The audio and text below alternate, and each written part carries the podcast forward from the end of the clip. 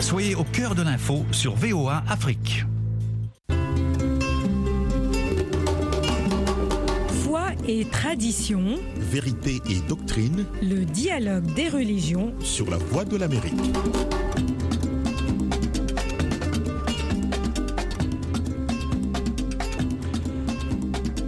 Bonsoir et bienvenue dans le dialogue des religions. Nous poursuivons notre série sur la dimension religieuse du conflit israélo-palestinien en parlant de l'émergence de l'extrémisme religieux.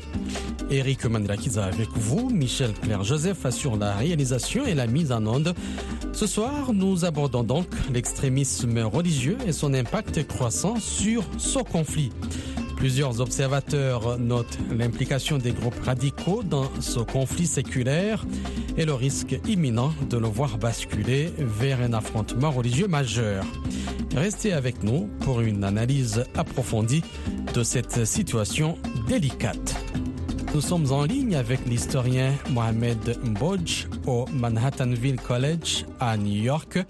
Le professeur Mbodj donne des cours sur l'histoire africaine et africaine-américaine, l'islam, l'esclavage, l'histoire mondiale, l'époque médiévale et les études globales de la diaspora africaine. Les recherches actuelles de M. Mbodj portent sur les questions d'identité, de religion et de changement social. Professeur Mbodj, bonsoir. Bonsoir. Nous sommes également en ligne avec Frida Darmani, journaliste à Tunis et spécialiste du Moyen-Orient. Frida, bonsoir. Bonsoir. Le père Grégor Prijotko, originaire du Kazakhstan, est également avec nous. Il est rattaché au laboratoire droit et société religieuse, chargé de cours à la faculté des sciences sociales, d'économie et de droit de l'Institut catholique de Paris. Bonsoir, mon père. Bonsoir, Eric. Bonsoir à tous. En quoi les idéologies extrémistes religieuses influencent-elles les dynamiques du conflit israélo-palestinien, en particulier du point de vue des sociétés religieuses et des structures de pouvoir au sein de ces communautés? Pour euh, répondre à, ces questions, euh, à cette question, pardon, il faut bien euh, revoir l'historique de l'apparition justement de ces mouvements marqués par l'extrémisme religieux, qui sont les protagonistes finalement de ce conflit. D'abord en parlant donc du Hamas, qui est un mouvement de résistance islamique, nous savons qu'il est basé sur le nationalisme palestinien et sur la conception extrémiste de, de l'islam, qui donc est principalement actif dans la bande de Gaza et administre seul depuis, depuis le juin 2007 ce territoire. Et il prône la destruction de l'État d'Israël et l'instauration d'un État islamique palestinien avec Jérusalem pour capitale sur tout le territoire d'Israël actuel. L'autre protagoniste, ou les protagonistes qui influencent aussi la politique actuelle, c'est bien évidemment le sionisme qui, à la base, était un mouvement national d'une partie du peuple juif euh, au XIXe siècle, euh, surtout euh, en diaspora dans, en Europe de l'Est. Et c'était un mouvement qui était tout à fait dans la mouvance des mouvements nationaux, de l'identification nationale de plusieurs peuples.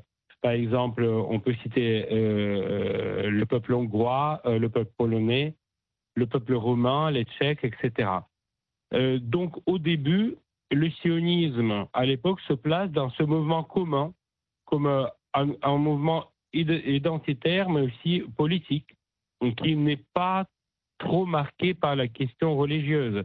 Même euh, au XIXe siècle, il y a un certain processus de sécularisation de la population juive ashkénaze qui euh, euh, s'adapte à la, modernité et qui est dans, euh, dans disons, les courants de temps.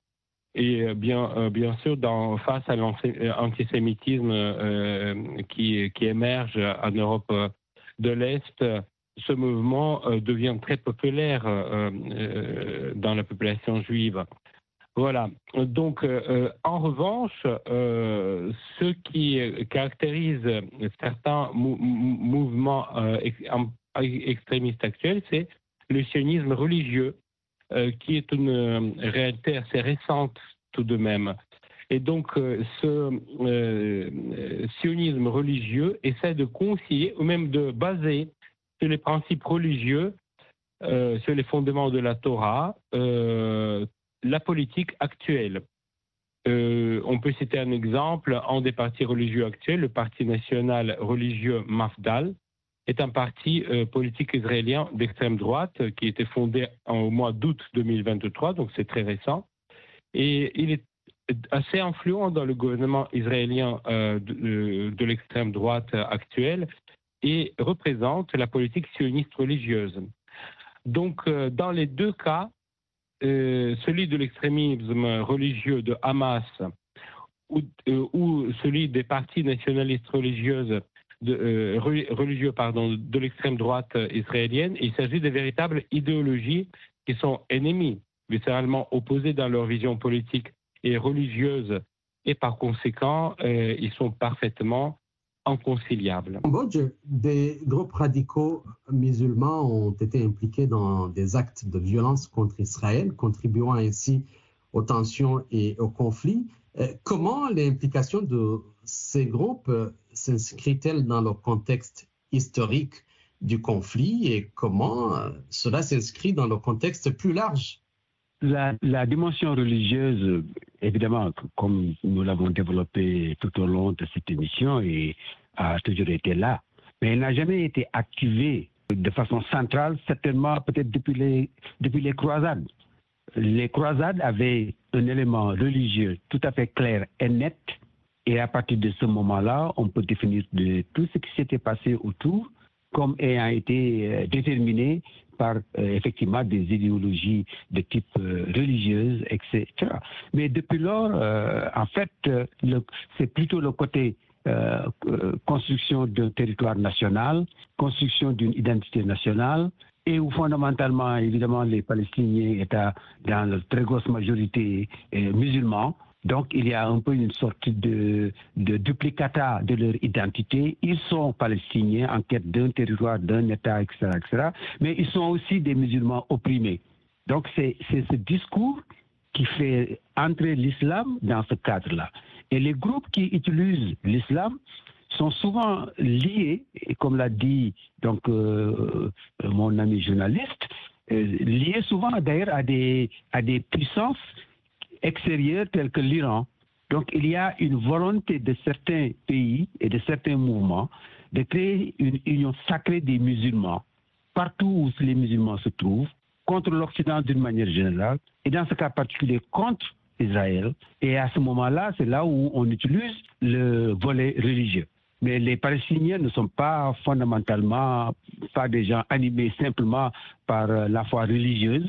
La foi religieuse elle, euh, elle est mise en marche pour euh, créer la solidarité, une solidarité qui, en dehors de la Palestine, interpelle les pays arabes, parce que les Palestiniens euh, sont arabes, et de l'autre côté aussi interpelle les populations musulmanes, puisque en grosse majorité, les Palestiniens sont des musulmans. Mais donc c'est plus une, sorte d'appel à l'aide, à la solidarité que de réellement supporter sur ses épaules une cause musulmane.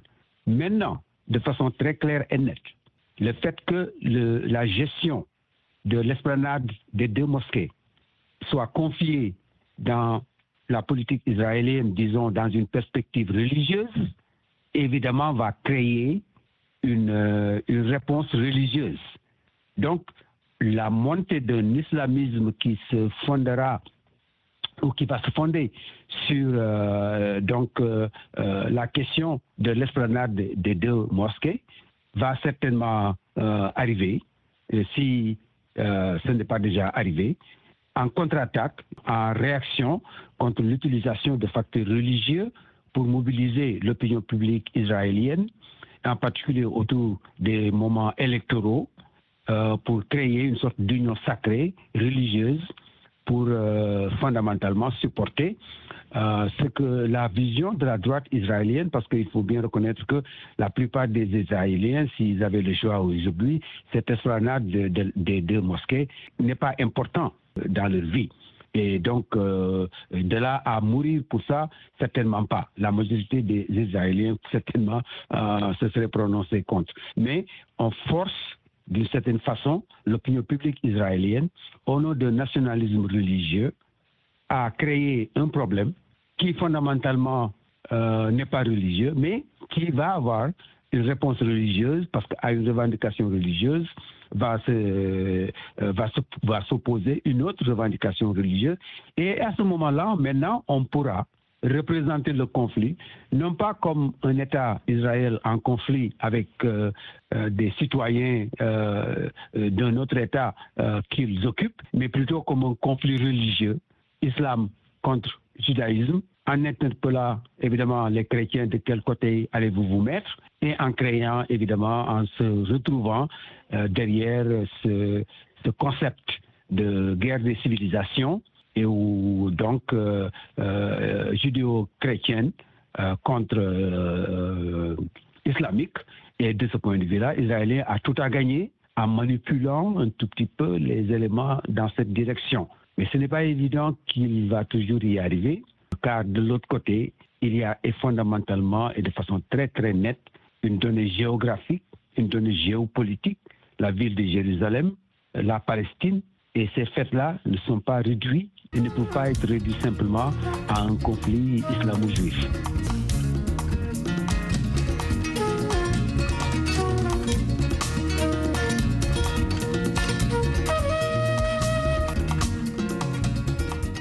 Les textes coraniques sont interprétés de manière diverse par euh, différentes communautés musulmanes, ce qui peut nécessairement entraîner des divergences d'opinion sur les revendications euh, territoriales. Professeur Mbodj, comment ces interprétations variées ont elles contribué, est-ce qu'elles ont contribué à façonner les divergences d'opinion dans le contexte du conflit au fil de l'histoire? Ce qui est étonnant, c'est que quelquefois même, euh, euh, par exemple, ce, conflit fondamental que tout le monde voit entre Shia et Sunni, semble être irrévocable et d'une manière générale, il y aura bien quelque part, quelques jours, euh, une sorte de résolution finale.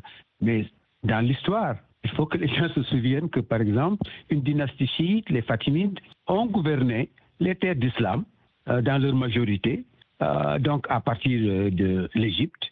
Et donc, ça n'a pas provoqué ce qu'on peut, appeler une catastrophe donc entre ces deux religions. Donc, de façon fondamentale, les gens savent très bien qu'il y a des différences euh, d'interprétation, qu'il y a des différences même sur l'interprétation de l'histoire de l'islam, en particulier donc euh, l'accès au califat, etc., pour même remonter au temps euh, dès après la disparition du prophète Mohammed.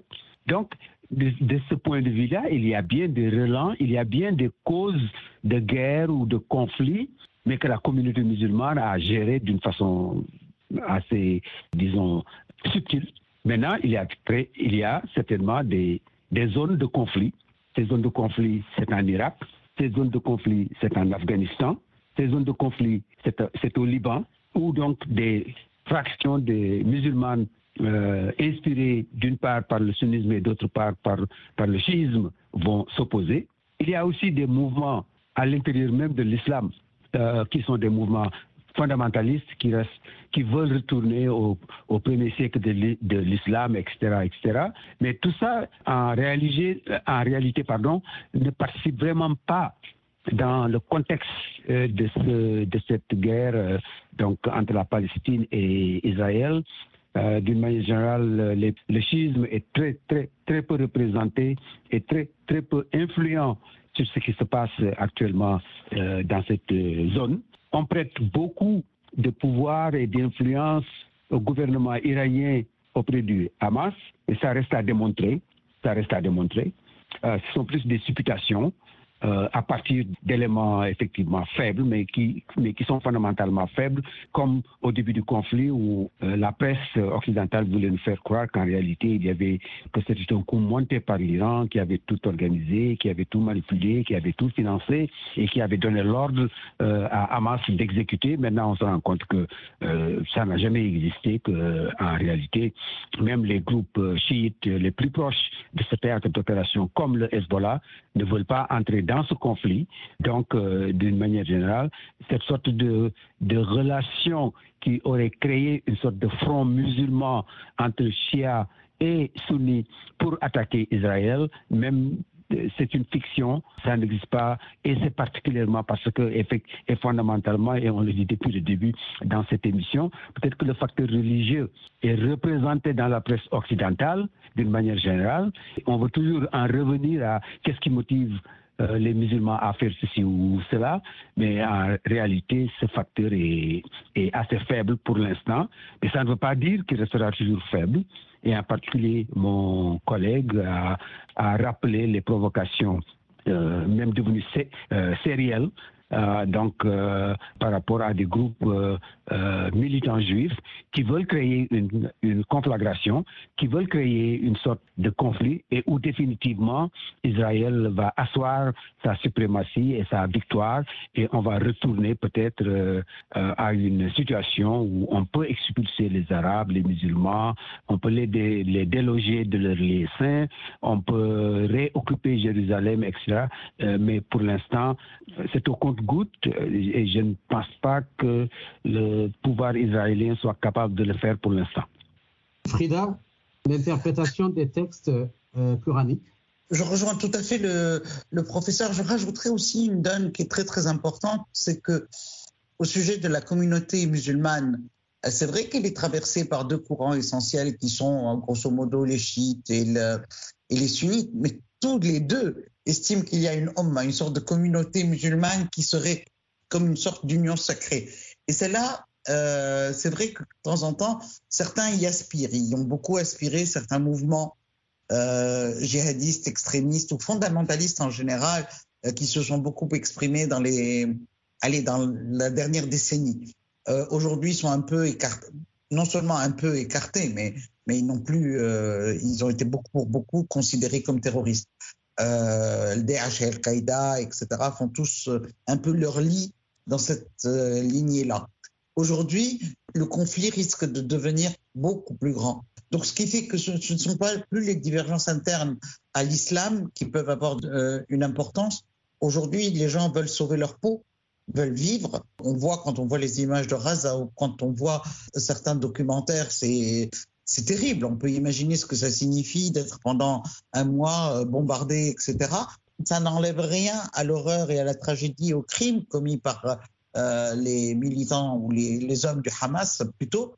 Euh, mais aujourd'hui, la région est très faible et il faut se demander, à part vouloir un État pour eux, Israël, qu'est-ce qu'elle veut? Parce que il ne faut pas oublier qu'il y a une chose, c'est que la terre promise selon les Israéliens, elle va du Nil à l'Euphrate. Donc il y a de quoi faire encore. Donc c'est ça qui est inquiétant, c'est qu'aujourd'hui on met la main, d'accord? Qu'est-ce qu'on va faire des Palestiniens? Ils sont euh, pratiquement 8 millions sans compter ceux qui sont à l'extérieur de la Palestine, parce que pour beaucoup vivent en exil ou vivent ailleurs, etc. Qu'est-ce qu'on va faire de toutes ces populations, les populations déplacées? Et surtout, surtout, ce qui va façonner aujourd'hui l'histoire, c'est les positions et le droit international, s'il est appliqué ou pas appliqué. Aujourd'hui, plus que les, les religions, c'est exactement la position que va prendre l'ONU. Et tout le monde attendait une position juste, non pas une position subjective ou, ou euh, partiale, etc. Tout ça, on ne s'en rend plus compte parce qu'on est habitué à vivre maintenant dans ce système. Mais tout ça a plus d'importance aujourd'hui que des vieux textes coraniques et leur interprétation, à moins que ça ne devienne à ce moment, que les choses aillent tellement mal que les pays arabes se réunissent tous et ça devient à ce moment-là un jihad. Et là, on peut répondre de rien. Mais euh, je pense que ce que je raconte là, c'est de la science-fiction euh, et qu'on saura raison garder et s'arrêter bien avant d'arriver devant l'irréparable. Déjà, il est clair que le conflit actuel va façonner le monde de manière radicalement différentes. Père Grégor, euh, les textes religieux, nous savons très bien que dans l'Ancien Testament, il existe des textes où Dieu appelle à la violence. C'est incontestable. Encore une fois, il faut avoir une interprétation juste. Bien évidemment, tous les chrétiens conçoivent ces textes de Lévitique ou autres, en tant que donc euh, les expressions euh, des événements qui ont été liés à un contexte euh, politique ou religieux, surtout politique, des invasions, des déportations, etc., dans un contexte historique particulier. Donc cela relève de passé. Il n'y a pas d'une lecture fondamentaliste chez les chrétiens de ces passages-là. Ça appartient à l'histoire désormais liée à l'histoire propre de peuple juif qui devait survivre dans les conditions très difficiles et, et compliquées comme nous le savons. Chez les juifs aussi, il y a une différence euh, d'interprétation de, ces textes. Euh, la plupart, quand même, aussi classent euh, dans le passé historique. Donc, il n'y a pas d'appel à la violence. La preuve que le grand rabbin de Jérusalem, il appelait à la justice du Très-Haut, mais en vue de la paix et son message était porté sur le désir de la paix et la prière et le jeûne que tous les juifs ont commencé pour euh, euh, Israël euh, sont tournés vers la paix. Donc il n'y a pas d'appel à la violence. En ce qui concerne les courants musulmans, nous savons très bien qu'il y a des courants très très différents. Dans la plupart des cas, les textes, parce que dans le Coran, nous savons qu'il y a 6300 versets, où à peu près 300 en citent au combat ou à, la violence et il y a que cinq textes qui contiennent un appel à tuer l'ennemi. Mais encore une fois, les interprétations dans la majorité des courants musulmans sont de genre spirituel. Par exemple, on cite un combat spirituel, c'est euh, nos péchés ou nos faiblesses, nous avons à éliminer et euh, c'est nos péchés qui sont nos ennemis. Mais hélas, il existe aussi des courants qui ont une lecture fondamentaliste de ces versets et donc euh, qui veulent ou désirent les appliquer euh, à la lettre. C'est par exemple la lecture de Coran taliban, wahhabites, euh, etc., qui font cette lecture. Donc c'est vraiment une attitude très combative qui ne recherche pas de tout la paix. On fait de la vie vraiment une guerre. C'est cette minorité, mais qui cause beaucoup de souffrance maintenant dans le monde, en Proche-Orient et partout où ces courants sont présents. Dans quelle mesure les enseignements religieux des deux côtés peuvent-ils être un facteur de division et comment peuvent-ils être utilisés comme des catalyseurs pour la réconciliation et la compréhension mutuelle? Je crois que les enseignements euh, religieux euh, des deux côtés, donc si on prend euh, le monde palestinien et, puis le monde israélien, de toute façon, les deux religions se définissent comme euh, les religions qui recherchent la paix. Souvenons que euh, islam euh, veut dire la religion de paix et Jérusalem, Jérusalem, c'est la cité de la paix. Mais nous savons que malheureusement, à Jérusalem, la paix était toujours très instable depuis toujours. quand on regarde l'histoire du peuple d'Israël, très lointaine ou très récente, euh, voilà, on voit qu'il y a toujours des difficultés dans la recherche de cette paix désirée tant par tous. Je crois que c'est surtout l'enseignement qui se base sur la recherche de la paix qui pourrait peut-être, euh, en quelque sorte, catalyser euh, les efforts communs pour la rechercher. Mais dans, dans les conflits très frais, il faut qu'il y ait de temps qui puisse passer parce que les blessures sont trop trop douloureuse pour l'instant pour que les uns et les autres puissent se tourner vers cette solution. Donc euh, c'est la question vraiment très très très difficile. Concernant les divergences d'enseignement religieux des deux côtés. Euh, euh, je viens de l'expliquer que malheureusement les textes sacrés, on peut les interpréter et, euh, les courants politiques n'hésitent pas à les interpréter comment cela les arrange, donc pour pouvoir justifier leurs propres crimes. Quelquefois, par conséquent, c'est très compliqué de trouver un point de vue commun sur le problème. Merci d'avoir suivi ce dialogue des religions alors que nous clôturons cette discussion sur l'extrémisme religieux et le conflit israélo-palestinien. Il est évident que la situation demeure complexe et délicate. La compréhension, le dialogue, des efforts conséquents pour promouvoir la paix restent essentiels. Gardons à l'esprit l'importance d'œuvrer ensemble pour un avenir où la coexistence pacifique entre toutes les communautés devient une réalité. Merci encore de nous avoir accompagnés aujourd'hui. Merci à nos invités, Mohamed Mbodj, Frida Darmani, Père Grégor Prichotko, Eric Manilakidze a été avec vous au micro, Michel Claire Joseph a assuré la mise en onde. À la prochaine.